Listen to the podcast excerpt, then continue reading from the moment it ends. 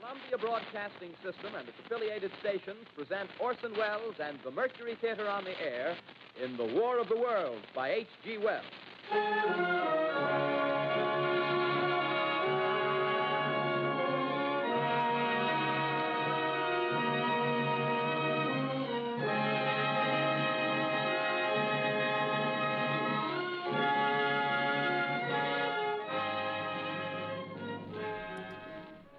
大家好，这里是无边界电台一零零一栏目，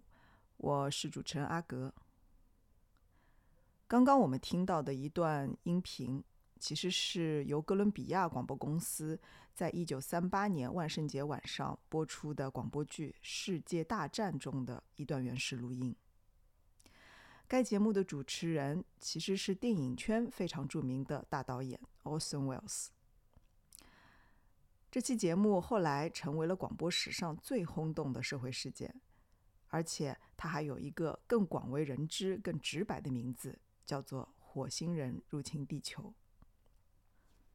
《世界大战》其实是一部科幻小说改编而成的。这部同名作品呢，其实创作于二十世纪初期，啊，是英国著名的科幻小说家 Herbert George Wells 的代表作之一。啊，我们注意到他的这个小说家的这个姓也叫 Wells，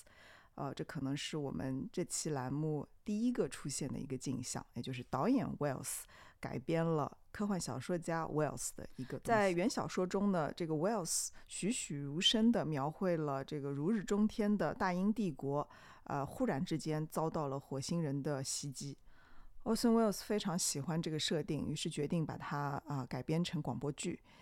呃，我猜想可能是因为当时呃二次世界大战啊正在如火如荼的打，美国呃彼时处于一个对战争的观望状态，呃还未参战。呃，实际上美国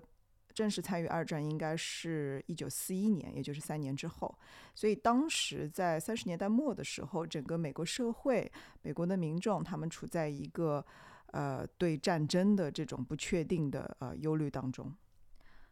那 Orson Wells，呃，我也许是为了更贴近这样的一种社会现实，或者说，呃，形成一种更真假难辨的气氛吧。啊，他后来据说是对这个故事如何开场，呃，是进行了一番非常精心的编排。呃，当天晚上是个周日，黄金时间档的晚上八点，有一百多万的美国听众围绕在这个收音机前听这档节目。啊，他先跑上来给大家描绘了一个嗯科学幻想的场景，类似于说啊，宇宙中其实存在着比人类更高级的生命啊，虽然他们也无法避免死亡啊，但是他们却可以像人类观察水滴中的生命一样，在暗中观察我们人类。呃，这段说完之后呢，他就呃按照惯例啊插播了一段天气预报和一段音乐，又播放了一些关于气象和太空方面的新闻简报。那接下来应该就是正式的广播剧的时间了，呃，就当听众们啊准备收听这一期的广播剧的时候，这档节目里突然插入了一条紧急新闻，其中的播报员他这么说道：“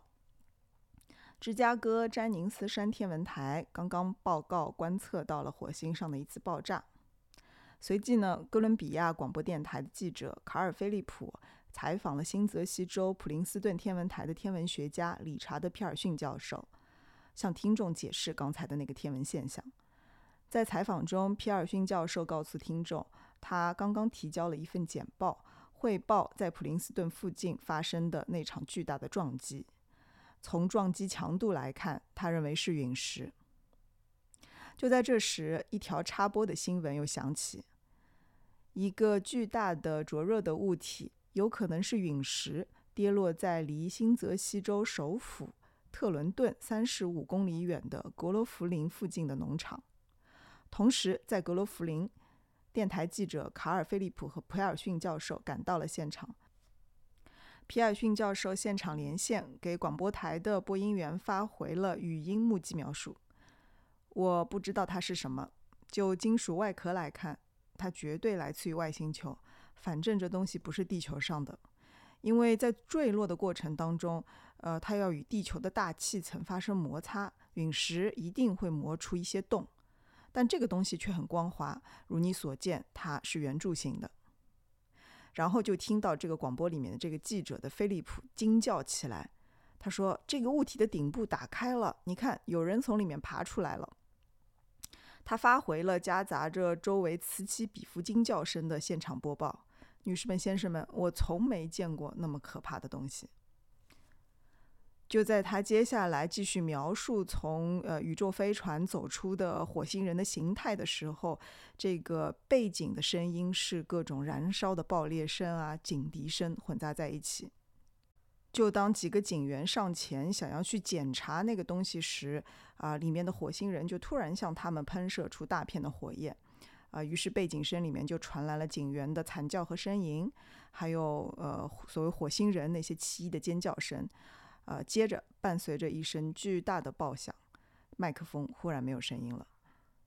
播音员这个时候紧张地说：“因为发生了不可控制的情况，我们无法继续播报现场情况了。”女士们、先生们，我们要发布一个消息，虽然令人难以相信，但我们通过科学研究得出了一个肯定的结论，那就是，正如我们亲眼所见的，今晚登陆新泽西农场的奇怪生物就是火星侵略军的头牌兵。又有一个声音播报出，这是现代战争中各国部队遭受的最大的溃败。现在，新泽西州和宾夕法尼亚州东部已全部进入紧急状态。收音机里之后又传出了所谓美国内政部长发表的讲话，他的声音据说非常像时任总统罗斯福的声音。他说：“美国政府不应当隐瞒事情的严重性，但是希望大家各司其职，共御外敌。”就这样，这个精彩的节目还未过半，只是到了中场休息的时候，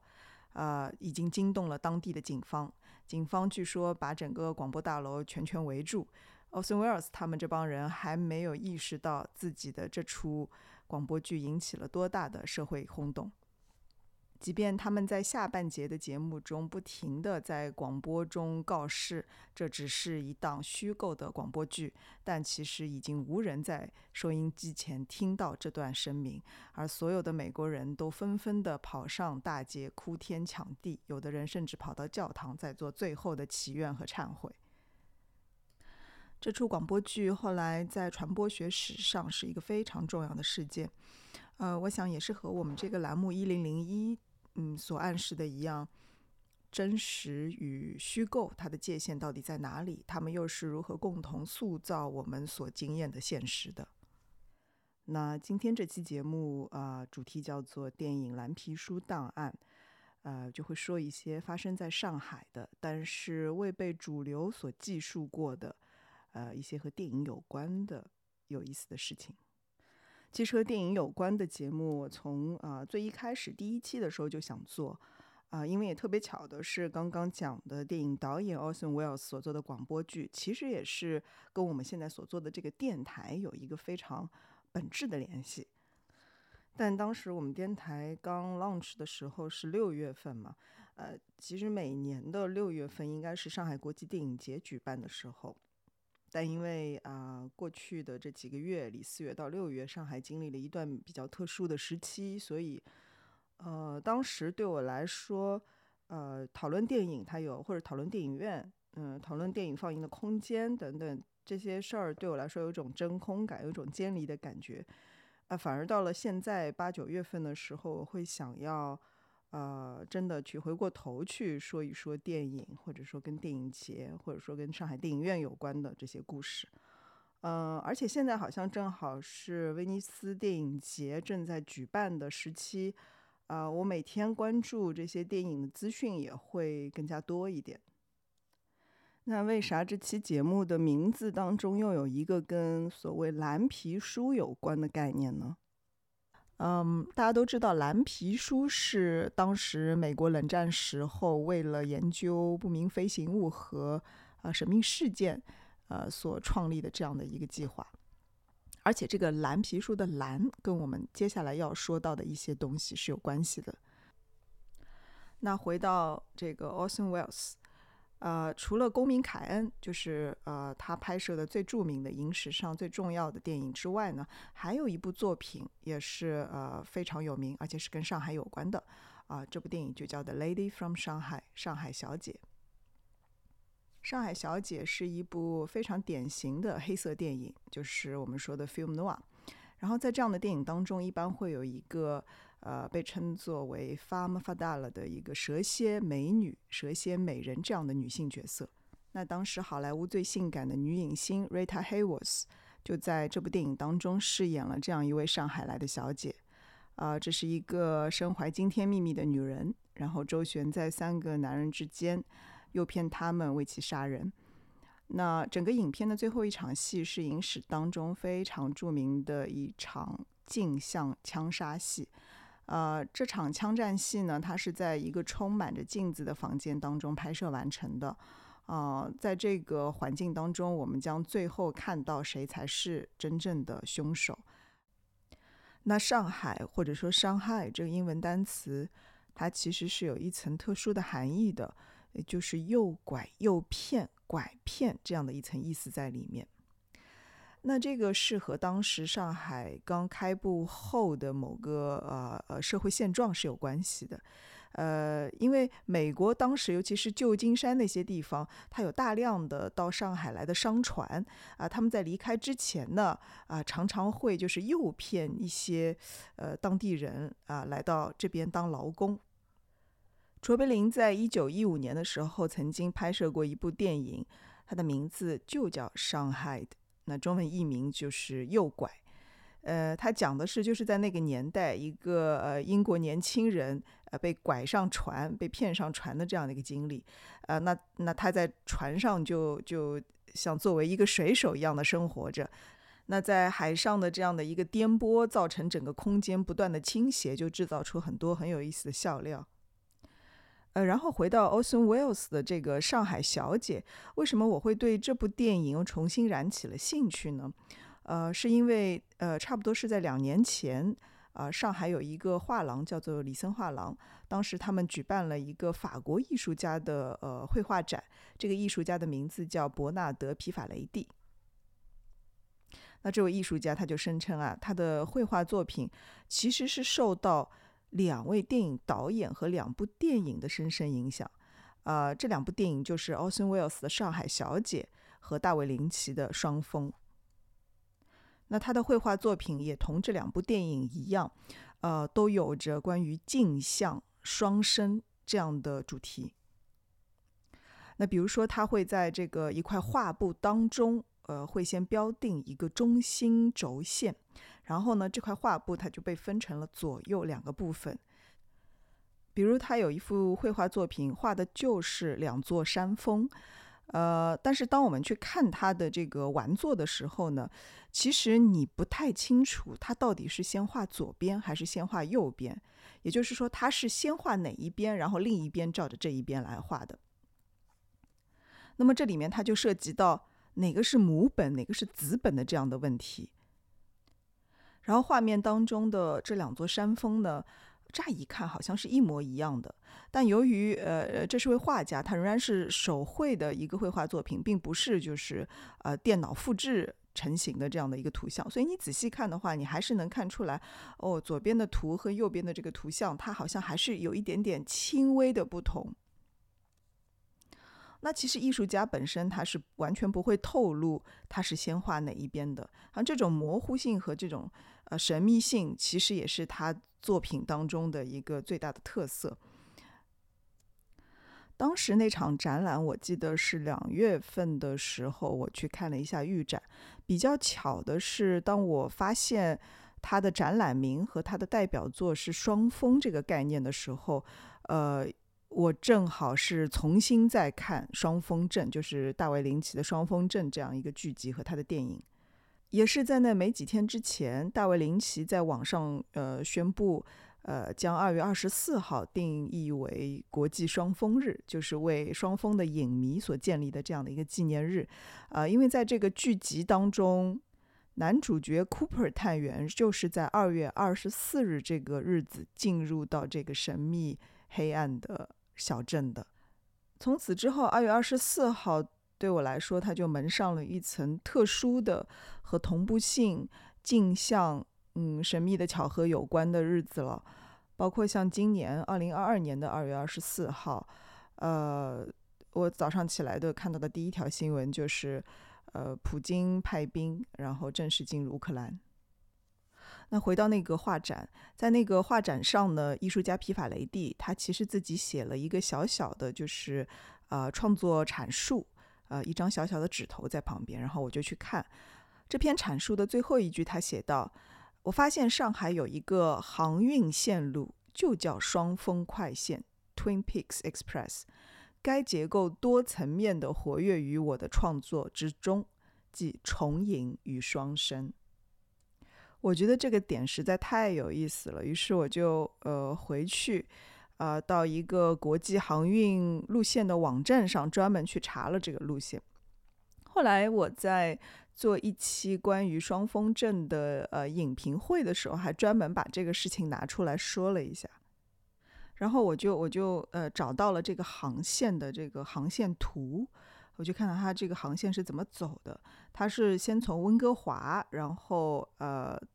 太平洋开过来，呃，先到香港，然后再到深圳的盐田港，然后上来到宁波，然后再到上海，呃，然后再回北美，就是回到加拿大的那个呃鲁伯特太子港，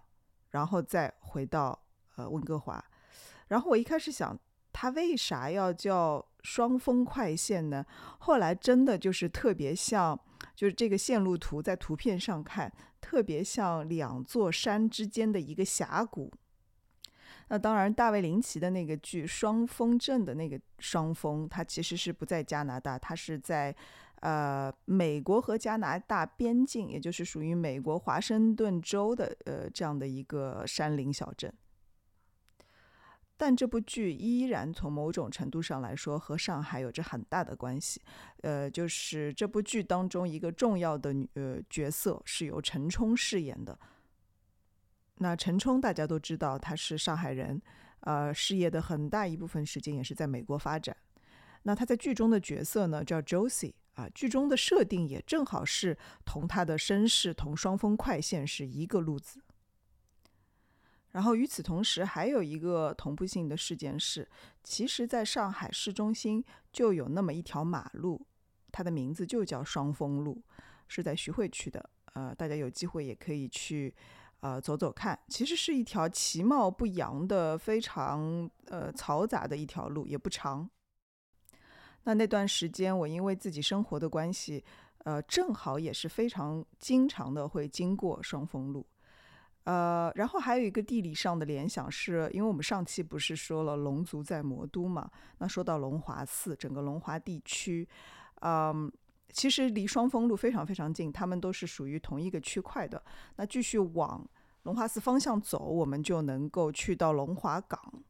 然后就是呃西岸，所以那那块片区的话，其实大家可以连起来走一走。那如果仅仅是因为上海真实存在的某条路的路名，呃，或者说某一个真实存在的呃航运路线跟林奇的这个双峰有关，如果仅仅是因为这个的话，可能我也不会呃拿他的电影作品放到这期的节目来说。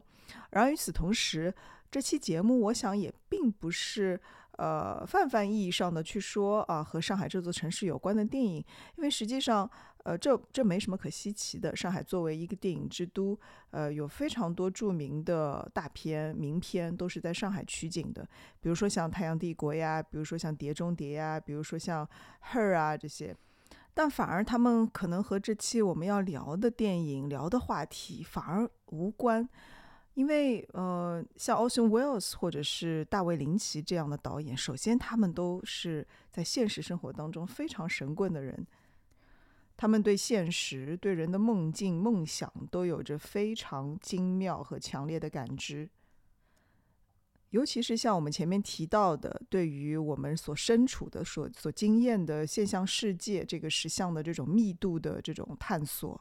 啊，对反射啊，对同步性、对镜像，呃，对真假混杂的这样一个非二元状态的这种呃表达。尤其是接下去我们会着重进入正题的，关于大卫林奇和上海的一段非常有意思的荧幕奇缘，而且还有一个同步性呢，是我最近才呃突然意识到的，就是今年二零二二年是双峰系列电影，呃，《与火同行》这部电影的上映三十周年纪念。啊，前两天突然看到很多网站在在说这个事情。但在这之前，我们先来听一首歌，以便我们进入一个非常梦幻梦境的状态。啊，这首歌来自于双峰电视剧的主题曲，演唱者是前不久刚刚去世的 Dream Pop 的女王 Judy Cruz Falling。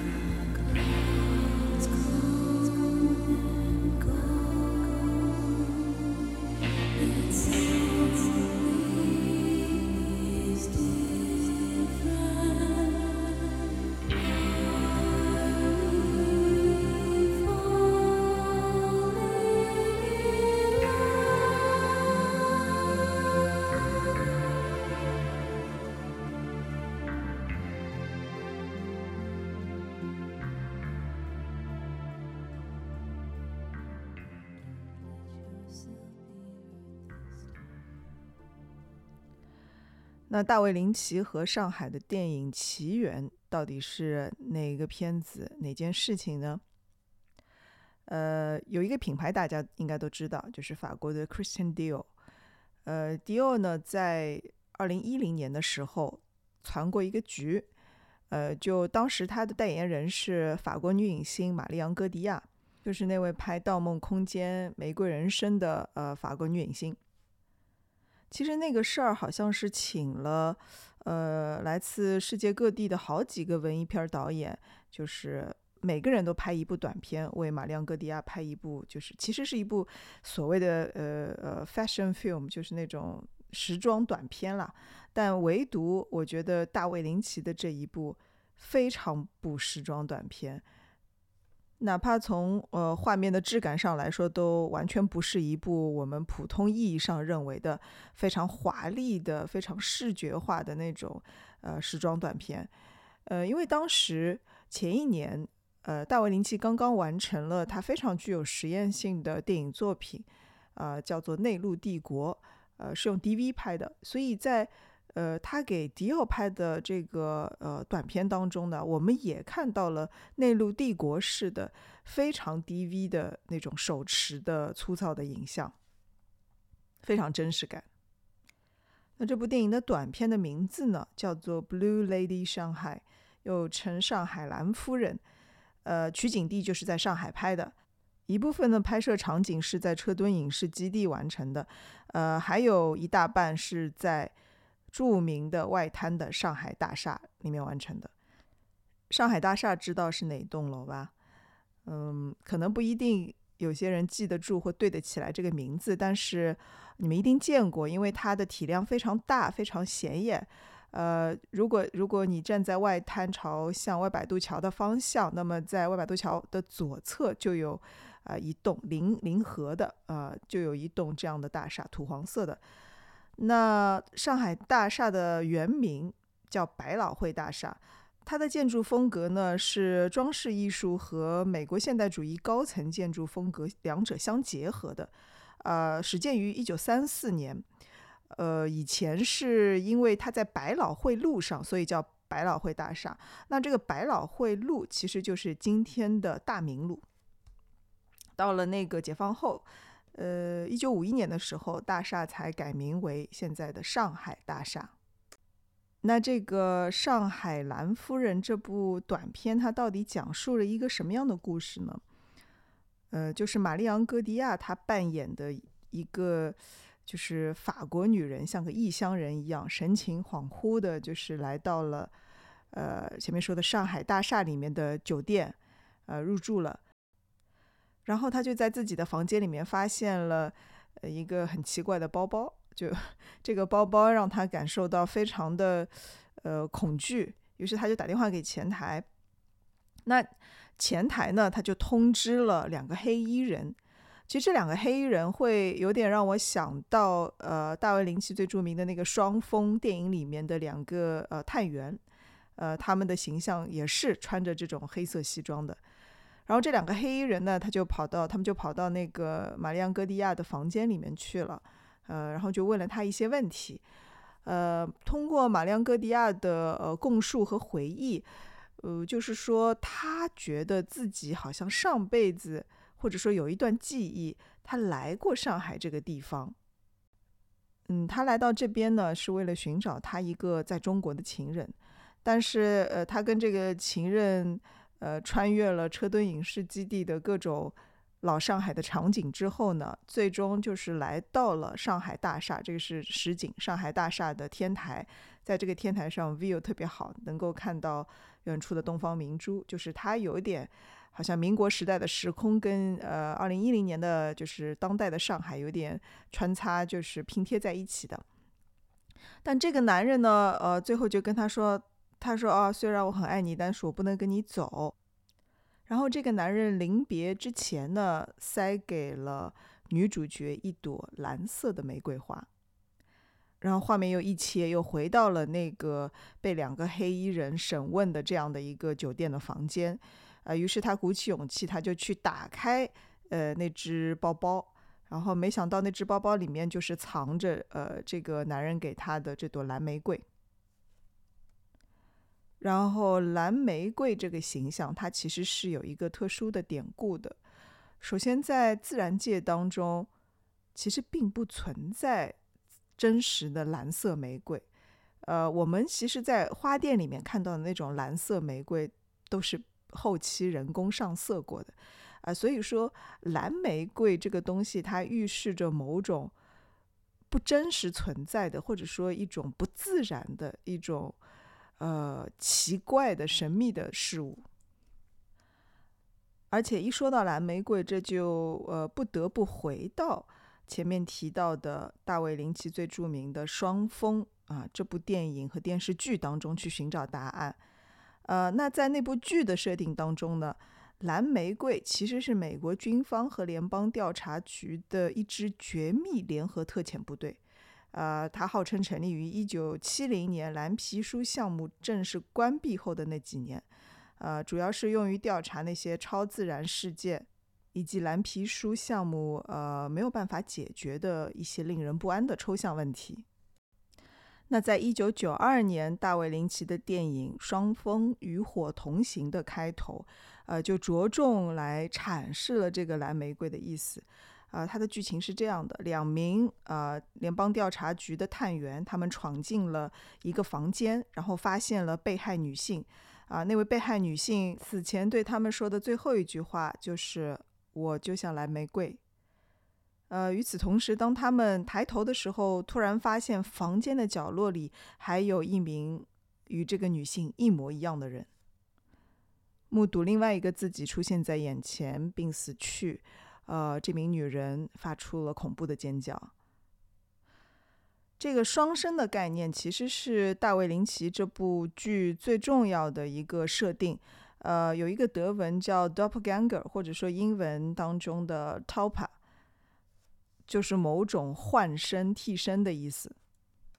呃，那说到这里，大家呃，尤其是影迷朋友们可能会想到，呃，波兰导演 Kieslowski 曾经拍的一部叫《两生花》的电影，但那个电影它有点不一样，他说的是，呃，两个命运相互维系着的女性，长得是一样的，一个在巴黎，一个在波兰。呃，但是像大卫林奇电影当中所探讨的这个换生和双生呢，他们其实是同时占据同一个人的人生，但是是在不同的维度，他们在特定的情况下是可以置换或者相遇的。那显然，大卫林奇的设定是更接近于呃梦境的一个设定。呃，我们也知道，大卫林奇除了作为呃呃是一个电影导演而闻名，他同时也是。超绝冥想的一个非常活跃的推崇人，而且由于大卫林奇这个人，他他在意识层面上的一种非常开阔的状态，呃，使得他比很多其他导演更具有幽默感和超越性。所以，呃，在《双峰》第一、第二季过后的二十五年，呃，他拍摄了《双峰》的第三季。呃，因为在第一、第二季的剧情当中是说啊，二十五年后再见，它是指剧情当中的人的这样的一个提示，但没想到就是整个剧真的在二十五年之后回归，可是呢，他又没有按照呃大部分制片公司或者说观众的某种期待去延续，或者说制造更多的谜团，然后解决谜团，去延续第一季和第二季的这样的一个剧情，呃。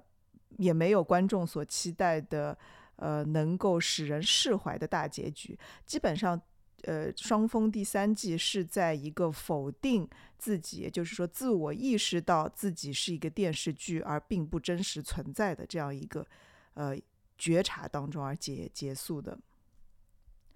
而且我们这档节目其实一直在说，就是，呃呃虚虚构或者说虚幻或者虚拟层面当中对真实空间地理的某种设定，它一定会在实际的地理空间当中产生一种。呃，共振的效应。那么有意思的是，就是大卫林奇拍摄呃《双峰》第三季的时候的最后一幕，他是在那个女主角被害女主角的家宅空间拍摄的。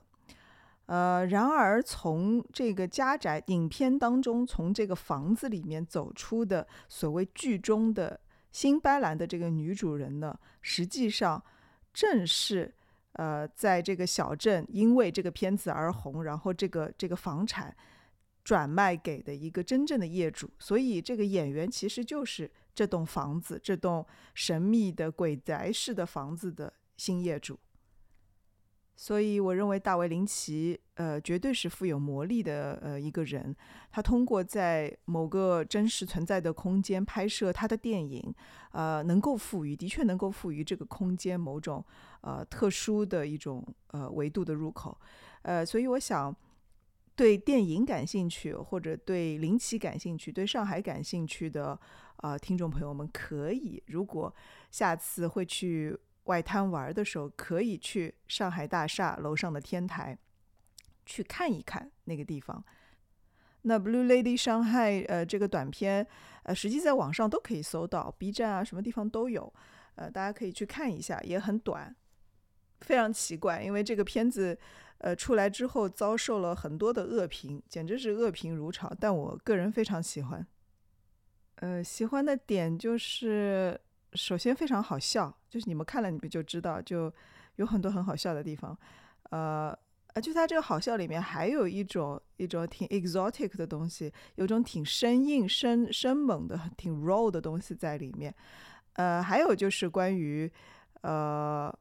设定，就是关于神秘的神秘感、双生的这个持续性的设定，让我觉得呃它并不是一个完全。呃，被商业或者说被一种呃叙事的规范性所所绑架或被侵蚀的，其实老老爷子是呃非常有头脑的。嗯，他还有一些好笑的事情，比如说他自己有自己的油管的频道嘛，呃，有两个频道，一个频道叫每日天气预报，就他天天坐在自己的呃书房里面，然后他说，呃，今天哪里哪里的天气是，然后他就头回过去看看窗外啊，晴空万里无云，然后他就自己即兴的就跟着自己的感觉去播报今天的天气预报。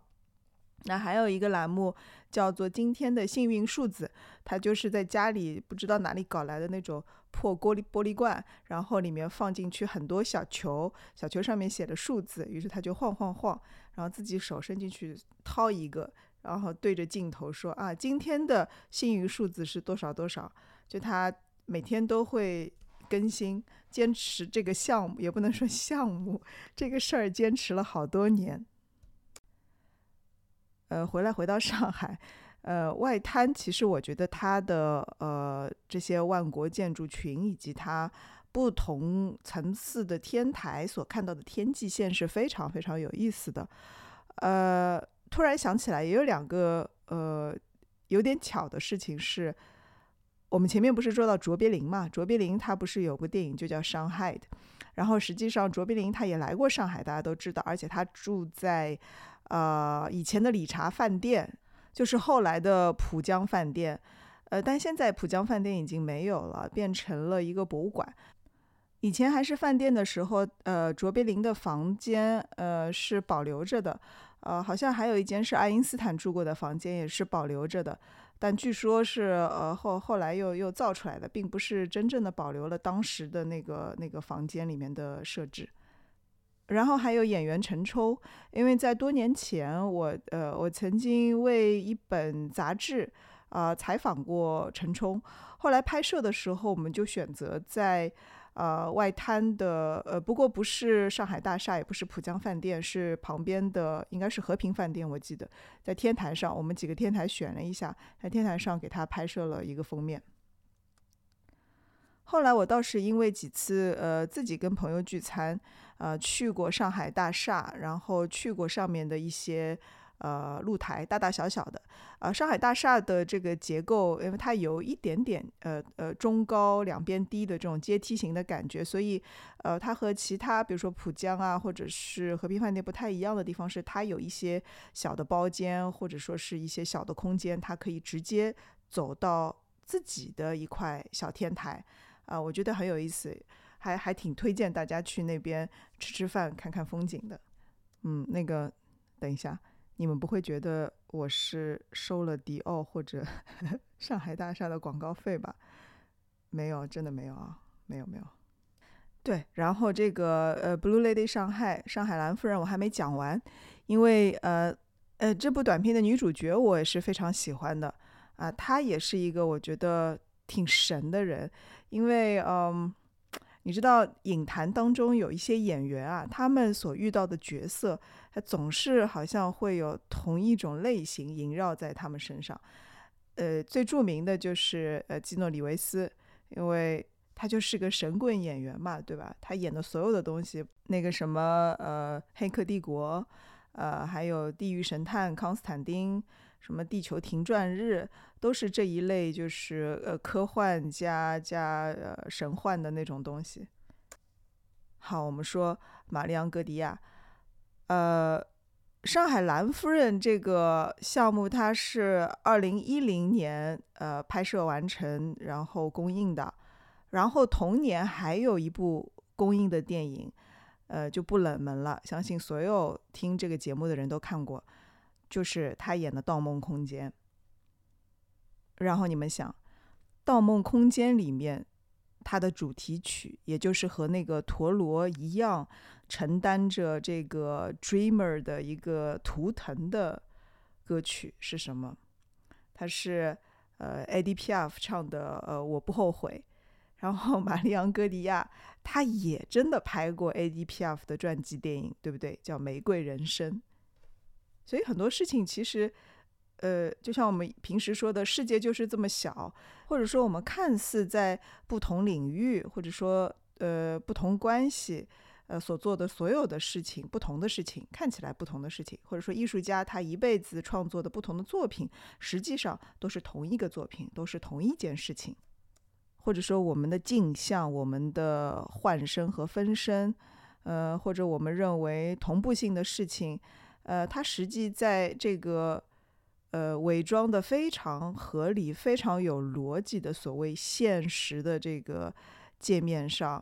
呃，都是存在的。只不过我们可能没有去觉察，没有去注意到，直到我们呃逐渐开始揭开帷幕，意识到，呃，梦境和现实是多么的不是两个东西的时候，啊，这些呃换身的意义和这些同步性事件的意义。才会被我们所平常的接受并呃理解。那我们现在到底是不是就是在梦里呢？呃，如果是在梦里的话，我们所呃做过的一切事情，是不是也没有必要呃再后悔，或者说再去执着了呢？呃，所以现在 是个很点题的时候，需要呃休息一下，然后听这首 A.D.P.F 的《我不后悔》。让这个梦境的陀螺转起来。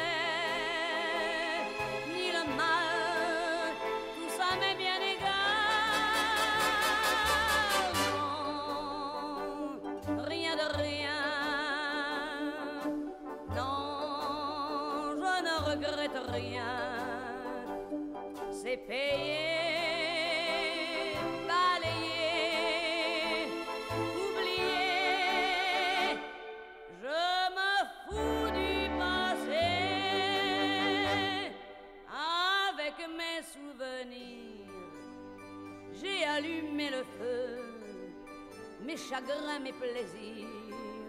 je n'ai plus besoin de balayer les amours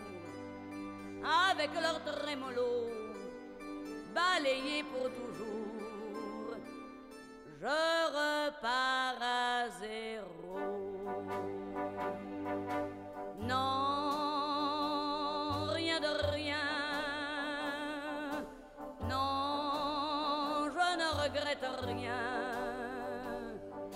be.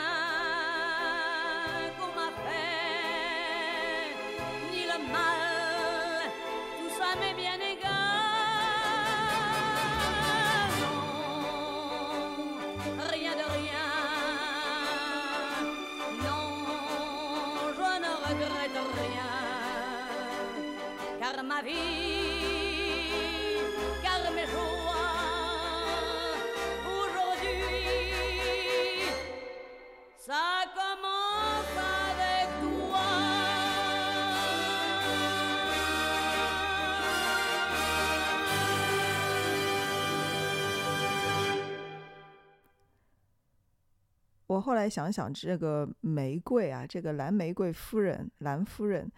我觉得真的挺妙的一个设定。呃，因为首先导演把他自己创作脉络当中的这个蓝玫瑰的符号放进去。除此之外呢，呃，上海的确也是因玫瑰而出过名，就是那首一九四零年代非常著名的歌曲《玫瑰玫瑰我爱你》。呃，大家都知道，后来他远渡重洋，被美国的歌星翻唱成了英文版《Rose Rose I Love You》。那前面提到的 Eddie Piaf，他最著名的成名曲就是《玫瑰人生》。啊，所以说这两座城市，当然上海曾经也被称之为呃东方巴黎。这两座城市，两个女人，两种玫瑰的这样的一种嗯重叠，我觉得也是非常有意思。那接下来要跟大家分享的这个故事呢？呃，很巧，也是发生在二零一零年的上海。呃，不过呢，它是在一个真真实实的电影院所发生的，而且它也跟一部名字当中有玫瑰的电影有关。那我会想到这个电影院里面的这个奇妙的故事，也是因为前段时间，呃，大家知道衡山电影院关门了。那我们接下来这个故事发生的地点呢？这个电影院呢，呃，和衡山电影院有点像，它也是呃比较老派的呃，有着装饰艺术风格的这样一个电影院，就是国泰电影院。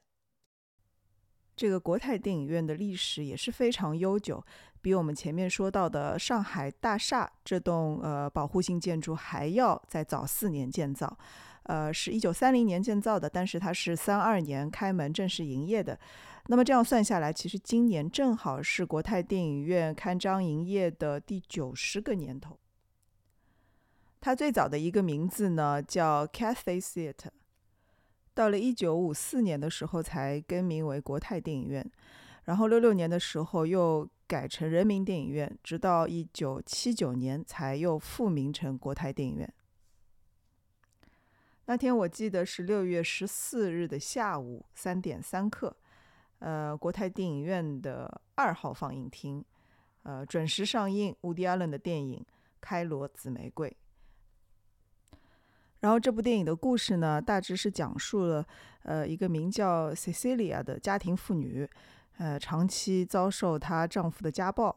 呃，然后同时她是一个超级影迷，几乎每天都要到小镇上的电影院去看电影。那所以说，电影院某种程度上来说，就成为了 Cecilia 的心灵庇护所。呃，然后有一天，奇怪的事情就发生了。呃，那天他跑到电影院里面，正好在上映他的《荧幕男神》的一部作品。呃，其实他已经看过很多遍了。然后，呃，在影片的放映过程当中呢，突然之间，这个男神转过头来，呃，开始对他说话。也就是说，荧幕上的角色，呃，就像穿越了那个荧幕的薄膜一样，开始对荧幕下的观众进行就是交流了。呃，这个时候整个电影就开始演不下去了。呃，荧幕里面的其他的配角就觉得很不耐烦，意思就是，呃，你要跟这个下面的这个女的讲话，你是不是就不跟我们一起把这个戏演完了？然后呢，荧幕下面的其他观众也非常恼火，因为他们买了票进来是要把这个电影故事给看完的，但是这个电影演到一半不演了，于是呢。这帮观众就开始集体投诉，在影厅里面大叫退票。后来这个剧情的发展就是真的，这个荧幕男神就跳出了荧幕，带着 Cecilia 呃去私奔了。呃，可是影片的结局仍然是一个有点呃伤感的悲剧，就是呃女主角并没有和这个荧幕内的男神呃喜结良缘，她最后还是回到了这个呃落寞的现实。那国泰电影院在放映这个电影的过程当中呢，其实是发生了一个放映事故。呃，这个放映事故是什么？他们没有呃去附上中文字幕，也就是说，这个片子上来是裸的，是英文的。呃，当然这个原片原拷贝上面是有呃英文的那个字幕嵌在上面。呃，可是这个是在国际电影节里面是属于一个放映事故。啊，那么就在荧幕上开始放。呃，观众开始要叫退票的时候，国泰电影院二号厅的观众也开始按耐不住骚动起来，开始说要亮灯、开灯，然后关关掉电影，然后说要退票。呃，所以就是这两件事情在荧幕上和荧幕下形成了一个非常讽刺的同步性。当然，最后我们的抗议还是成功了。呃，影院的经理呃，先是进来赔礼的道歉，然后允许大家去退票，呃，并且同意退票后仍然继续把电影放映完啊，大家也可以就是等于免费的去看这个无字幕版的呃《开罗紫玫瑰》。现在想起来啊，二零一零年真的可以算是上海的一个分水岭，呃，因为大家都知道一零年的时候上海举办了世博会。啊，在世博会前和世博会之后，我想整个城市空间或者说整个城市的节奏，呃，它的格局、它的质感，或者说它的价格，都发生了非常大的变化。然后差不多又是一个十年的轮转，呃，前面也提到了，因为疫情的原因啊，很多其他的一些共同的因素。比如说，像衡山电影院也关门了，然后，呃，像上海影城，呃，它也要进行一个长期的、全面的呃翻新更新。整个世界正在发生巨变，呃，然后电影作为一个产业，或者说电影作为同步的反映这个这个世界呃世界状态的这样的一种艺术的媒介，它肯定也发生了嗯很大的变化。但我觉得还是我们还是需要抱有希望的，嗯，因为所有的无常，它就意味着事情会有各种面向的变化和转机，也许，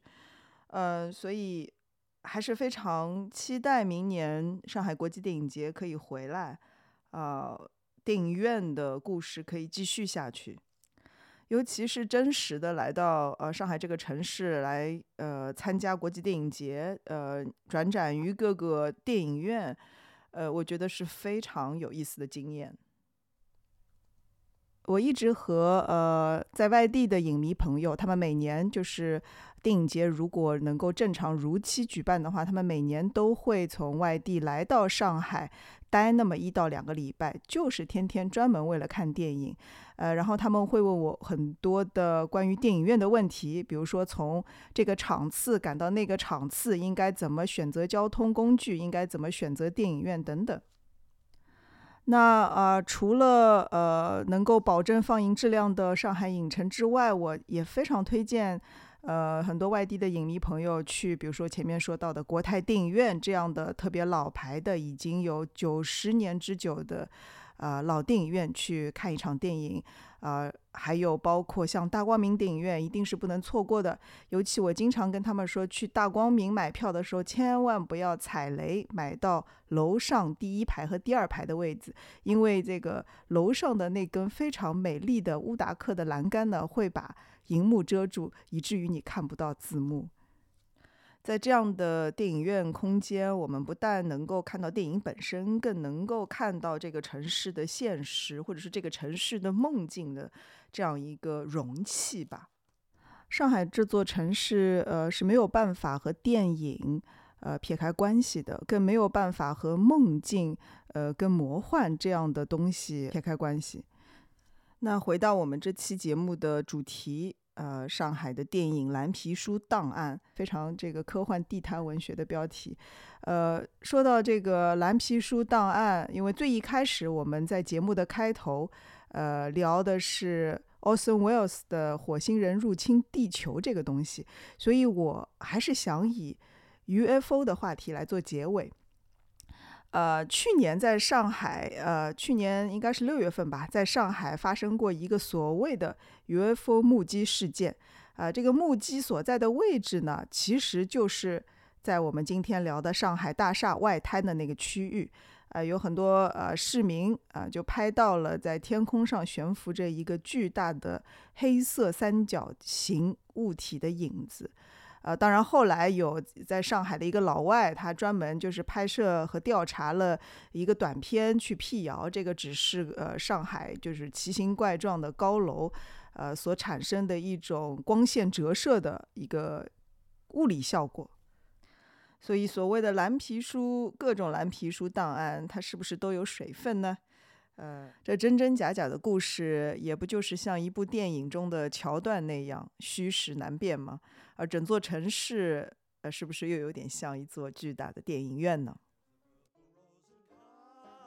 这里是无边界电台一零零一栏目，今天的故事就到这里结束了，我们下期再会。